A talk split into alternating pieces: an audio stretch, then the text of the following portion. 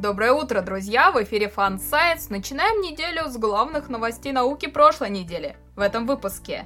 Грунт Бенну, плотность космоса, ультрабелая краска, новый орган, кошка Наски, жуки-танки, провальные динозавры и парочка других новостей. Поехали! Космос. Осирис Рекс показал забор грунта с астероида Бенну. Анализ снимков показал, что аппарат, работавший в автономном режиме, отклонился от запланированной точки касания всего на 1 метр. Ну а в выходные ученые сообщили, что аппарат постепенно теряет собранный грунт. Так будет продолжаться, пока он не окажется в возвращаемой капсуле. Поэтому до этого момента команда отложила все запланированные маневры. На Землю капсула должна вернуться к сентябрю 2023 года. Voyager 2 засек повышение плотности космоса, как это ранее сделал и Voyager 1. Существует два теоретических объяснения. К сожалению, маловероятно, что силы Voyager хватит на то, чтобы отлететь на достаточное расстояние, чтобы ученые смогли сделать выбор в пользу одной из теорий. В любом случае, многие ученые придерживаются мнения, что обе теории верны. НАСА проспонсировала доставку на Южный полюс Луны бура для добычи водяного льда. С его помощью ученые попробуют добыть лед и оценить его доступность. Технологии будущего. Разработана краска, которая отражает более 95% солнечного света, тем самым сохраняя температуру поверхности на примерно 1,5 градуса Цельсия ниже температуры окружающей среды. Это не самая эффективная ультрабелая краска, но ее производство теоретически будет обходиться дешевле альтернатив. В основе краски карбонат кальция. Теоретически такая краска позволит снизить затраты на кондиционирование зданий. Медицина и психология. Глубоко в носоглотке ученые обнаружили новую, четвертую пару крупных слюнных желез, о существовании которой ранее никто не подозревал – Авторы предполагают, что эти железы обеспечивают смазку и защиту носоглотки и зева. Чтобы различать между собой объекты окружающего мира, человеческий мозг использует как минимум 49 категорий.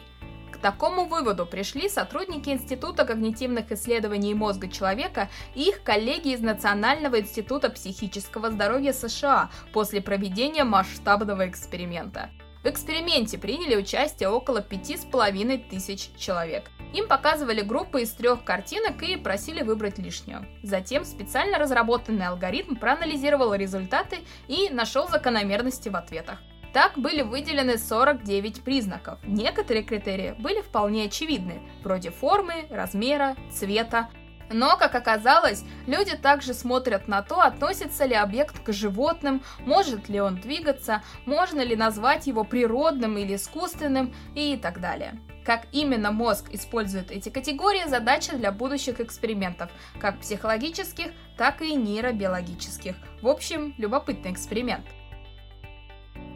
Дети успокаиваются под колыбельные песни, даже если их поют на незнакомом языке.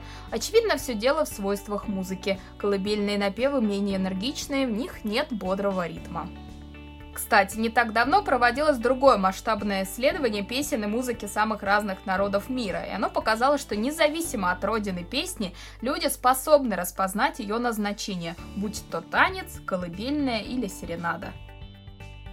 Ученые доказали, что женщины справедливее мужчин, когда речь идет о заботе и беспристрастности. Интересно, что в России один из самых высоких показателей подобного гендерного различия.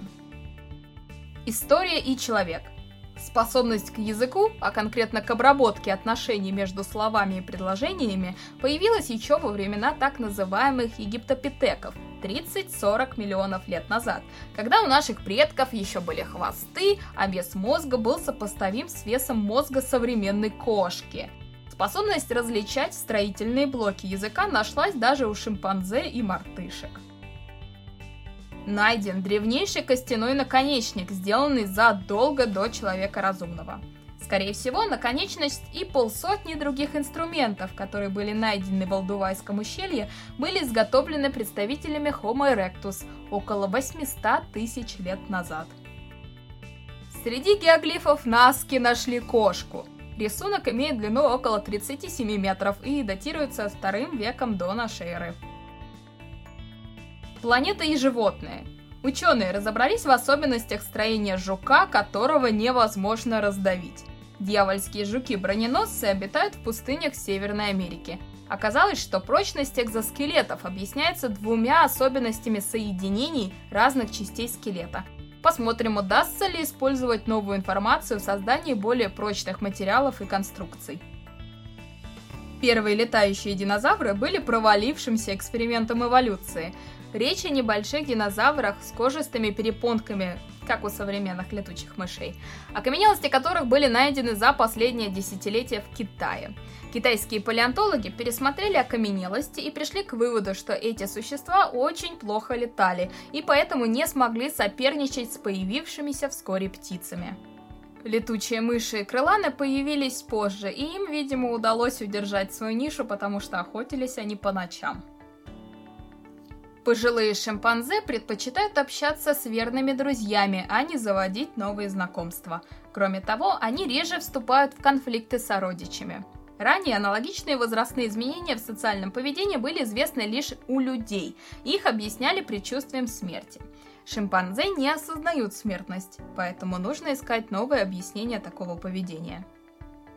Под Канадой найдены обломки древней тектонической плиты воскрешения, существование которой долго подвергалось сомнению. Такие исследования помогают ученым разобраться в потенциально опасной вулканической активности, а также упростить поиск месторождений ценных минералов. На этом все, друзья. С вами была Дарья. Спасибо за ваше внимание. До следующей недели.